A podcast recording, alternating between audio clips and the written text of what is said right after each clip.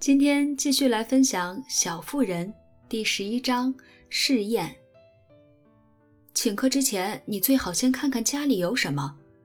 听说乔的鲁莽举动后，梅格提醒说：“哦，家里还有腌牛肉，还有好多土豆。我再去买点芦笋，搞只大龙虾。就像汉娜说的，换个口味儿，还可以弄点生菜拌沙拉。我不知道怎么做，不过书上有写。”我再做点牛奶冻，买点草莓，甜点就有了。要是你想讲究点还可以来点咖啡。别弄那么多，乔，你做的只有姜饼和黑糖还能吃。反正我是不管了。老李是你请的，你就负责招待吧。又不用你做什么，对他态度好点儿帮忙做做布丁就行了。要是我搞不定，你就指点指点我行吗？乔有些不高兴。可以。但我懂得也不多，只会做做面包，还有几样小玩意儿。你要买什么，最好先告诉妈妈。梅格相当小心谨慎。那当然了，我又不傻。乔听见别人质疑自己的能力，气冲冲的扭头就走了。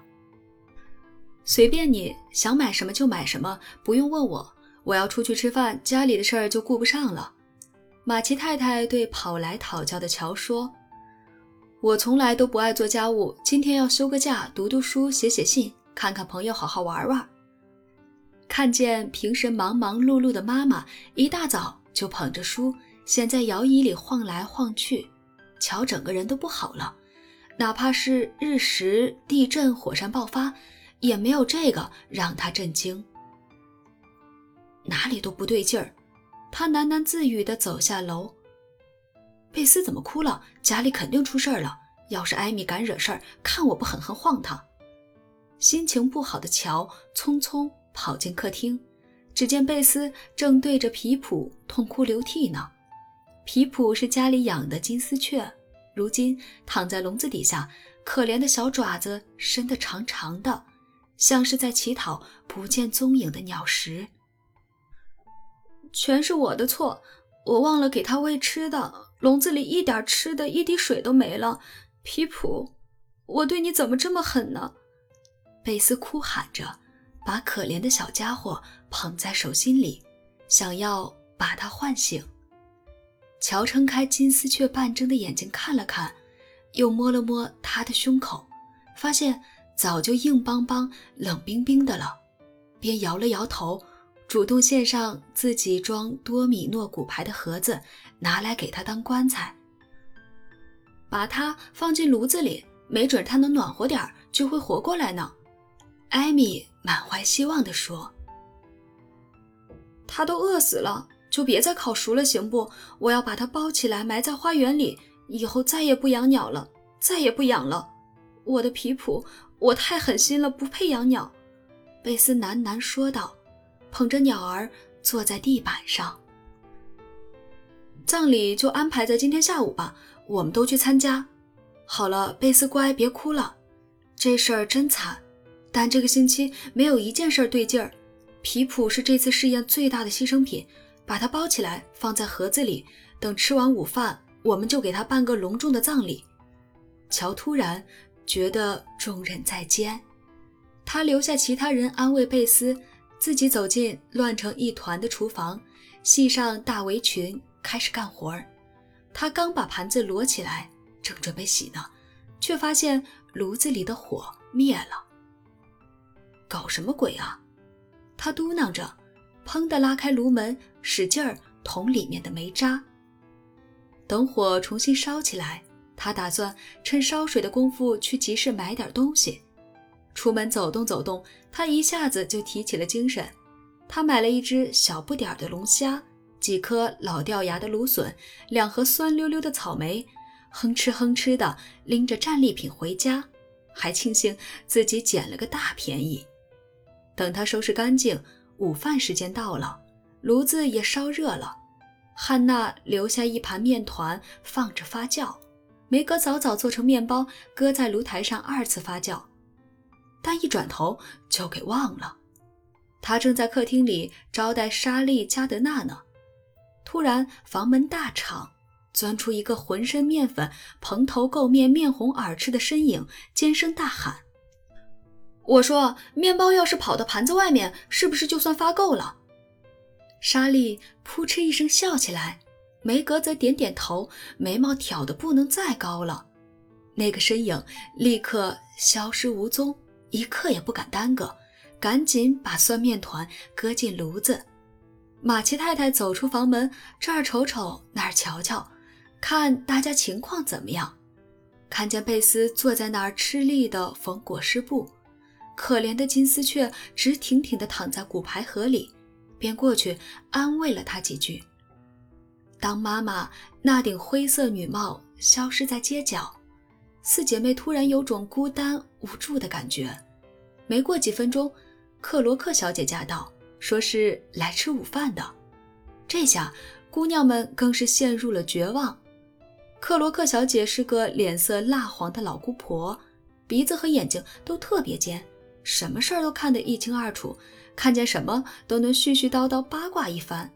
姐妹们都不喜欢她，但妈妈叫她们和气点儿，因为克罗克小姐年老体弱，穷得叮当响，又没几个朋友。于是梅格把安乐椅让给她坐，尽量陪她聊天解闷。听他问东问西，指指点点，扯些家长里短。那天早上，乔的焦虑、体会和辛苦，简直无法用言语形容。但最后端上的午餐却是个大笑话。他不敢向梅格讨教，只好自己努力了。但他发现，想要做个好厨子，光靠一身力气和美好的愿望可不够。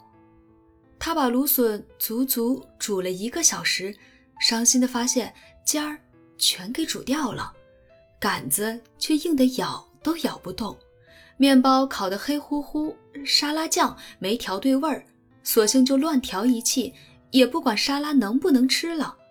他搞不懂龙虾煮红以后该怎么弄，就又是锤又是捅的，费了老大劲儿掏虾肉，结果那一丁点儿肉。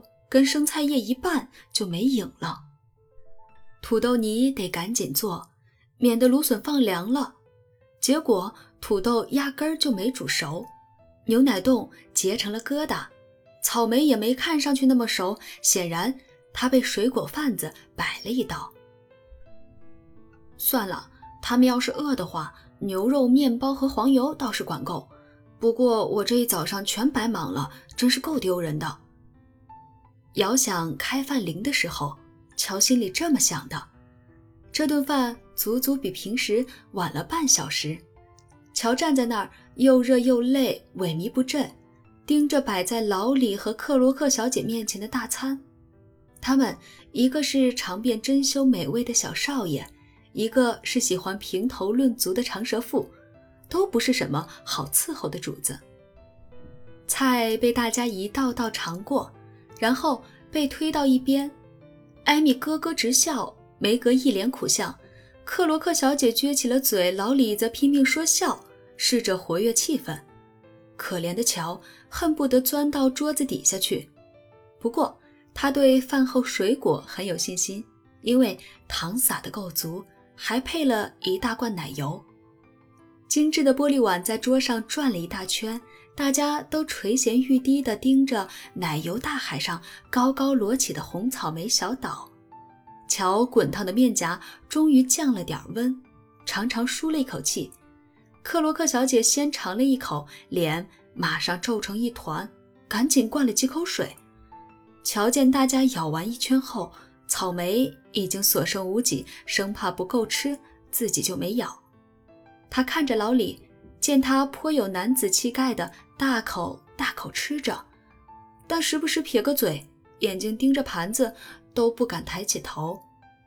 热爱美食的艾米一口就是一大勺，结果噎住了，忙用餐巾捂住嘴，跌跌撞撞的离席而去。啊，到底怎么了？乔的声音打起了颤。你把盐当糖了，奶油也酸了。梅格一脸悲壮地回答。乔呻吟一声，倒在椅子上，这才想起最后给草莓撒糖的时候，自己是从桌上两个罐子里随便拿了一个，牛奶也忘了放冰箱。他脸刷的红了，眼泪差点掉下来，幸好碰巧跟老李对上了眼。这小伙子虽然英勇地吃了那么多怪味草莓，眼睛里还是带着笑。乔突然发现这件事儿其实挺滑稽的，便哈哈大笑，笑到眼泪都出来了。大家也哄堂大笑，就连被姑娘们戏称为“嘎罗嘎”的克罗克小姐也不例外。这顿不幸的午餐结局倒是不错，毕竟还有面包、黄油、橄榄和欢笑。我现在可没心思收拾，要不我们先肃静一会儿，把葬礼办了吧？大家起身离席时，乔提议。克罗克小姐赶忙告辞，急着去别的朋友的餐桌上编派这个故事。为了贝斯，大家都严肃起来。老李在小树林的绿蕨下面挖了个坑，让小皮普躺在里面。他心软的小主人哭得稀里哗啦，坟上铺了青苔，又立了刻有墓志铭的石碑。碑上挂着紫罗兰和繁缕草编的花环，墓志铭是乔忙着做午饭的时候现编的。皮普马奇长眠于此，六月七日撒手人寰，备受宠爱，哀伤如斯，沉痛悼念，永难忘怀。葬礼结束后，贝斯回到房间，心潮澎湃。刚才吃的龙虾。也在肚子里闹起了别扭，但他找不到休息的地方，因为几张床都没整理好。他掸掸枕头，理理被子，才觉得没有那么伤心了。梅格帮乔收拾残羹冷炙，足足忙活了大半天，最后两个人都筋疲力尽，决定晚饭就吃吐司配红茶好了。酸奶油似乎害得艾米脾气变坏了。老李出于好心，驾车带他出去兜风。马奇太太回到家时，发现三个大女儿竟然大下午还在努力工作。再瞥了一眼橱柜，就知道试验起码成功了一部分。三个小妇人还没来得及歇歇，就有客人登门造访。为了招待客人，姐妹几个急急忙忙收拾了半天。接下来。又得泡茶，又得出门办事儿，一两件不得不做的针线活，只好拖到了最后。等到全都忙完，已经夜幕降临，屋外夜露浓重，万籁俱寂。姐妹们一个接一个来到门廊上，只见六月里的月季含苞待放，美不胜收。每个人坐下的时候，要么呻吟，要么叹气。像是疲惫不堪，又像心事重重。今天真够倒霉的，乔说。他通常都是第一个开口的。时间好像比平常过得快，但真是难受啊。梅格说。一点都没有个家的样子。艾米插了一句。少了妈咪和小皮普，家都不像家了。贝斯叹着气。恋恋不舍地看了一眼头顶上的空鸟笼。妈妈来了，亲爱的，如果你想要的话，明天可以再养只小鸟。马奇太太边说边走过来，在四姐妹中间找了个位置坐下，看起来他的假期过得也不比他们好多少。孩子们，你们对这次试验满意吗？还是打算再试一个星期呢？妈妈问：“贝斯依偎在她身旁，另外三个姐妹也扬起了小脸儿，就像葵花迎着太阳。”“我才不要呢！”乔毅然决然地喊道。“我们也不要了。”其他人也齐声答道。“那就是说，你们觉得承担责任、为别人着想反而更好喽？”“游手好闲真没意思。”乔边说边摇头，我烦都烦死了，只想赶紧做点事儿。你可以学学做饭，这个本事挺管用，每个女人都离不开。马奇太太想起乔办的午餐会，忍不住暗暗发笑。他在路上遇见了克罗克小姐，听她绘声绘色地编排了一番。妈妈，你撒手不管跑出去，是不是故意的？想看我们会怎么办？梅格大声问。他一整天都在怀疑。对呀，我想让你们知道，只有人人都各司其职，大家的日子才能过得舒坦。有我和汉娜帮你们做事儿，你们当然过得悠闲。但我觉得你们不开心，脾气也不好，所以我想给你们一个小小的教训，让你们知道，如果人人都只顾自己，结果会变成什么样子。你们难道不觉得互相帮助，做好日常工作，闲下来才会更开心？